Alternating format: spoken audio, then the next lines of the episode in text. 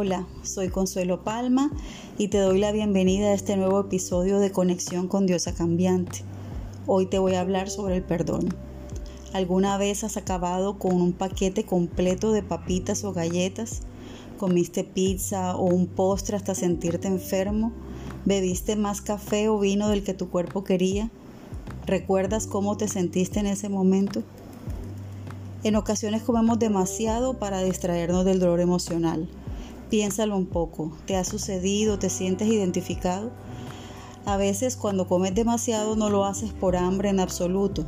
Lo haces porque te sientes solo, enojado, triste, resentido, frustrado o algo más. Entonces, ¿a qué herida te estás aferrando? ¿No sería más efectivo hacer frente a esos sentimientos?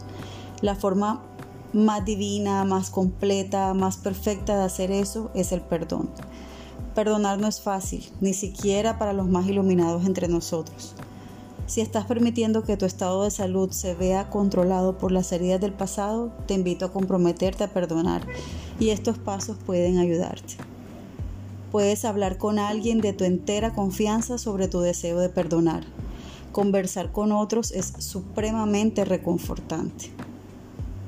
Escribe una carta a la persona que te gustaría perdonar. Puedes decidir si enviarla o no. Ponte en los zapatos de los otros. Mira la situación desde la perspectiva de la otra persona. Eso puede cambiar la tuya. No olvides perdonarte a ti mismo.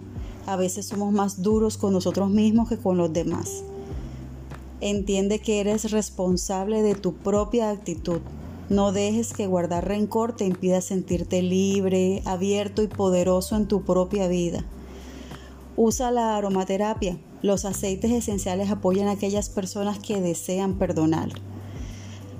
Te recomiendo, por ejemplo, el aceite esencial de tomillo que vacía el alma de negatividad dejando el corazón abierto. En este estado la persona empieza a sentir tolerancia y paciencia hacia los demás. A medida que el corazón se abre, puede recibir amor y ofrecer el perdón. Cuando las personas olvidan, se liberan de las cadenas emocionales.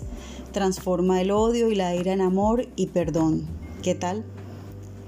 El geranio restaura la confianza, especialmente cuando la persona ha perdido en los demás esa confianza debido a circunstancias difíciles en la vida.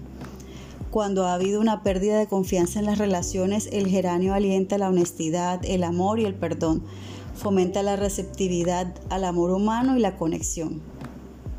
Y la mezcla Forgive de doTERRA nos desafía a dejar de lado la amargura y aceptar a los demás como parte de la familia humana. Nos invita a liberarnos dándonos cuenta de que los otros hacen lo mejor que pueden y que merecen nuestra compasión y perdón.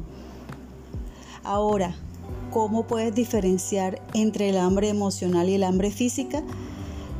Aquí te doy unos tips. El hambre emocional empieza repentinamente. Cuando realmente tienes hambre estás abierto a opciones. Con el hambre emocional quieres comer algo específico. El hambre real puede esperar. El hambre emocional siempre incluye sentimientos de culpa. Perdona y mira cómo tu relación con la comida se vuelve cada vez más fácil. Felices fiestas, nos vemos en el próximo episodio.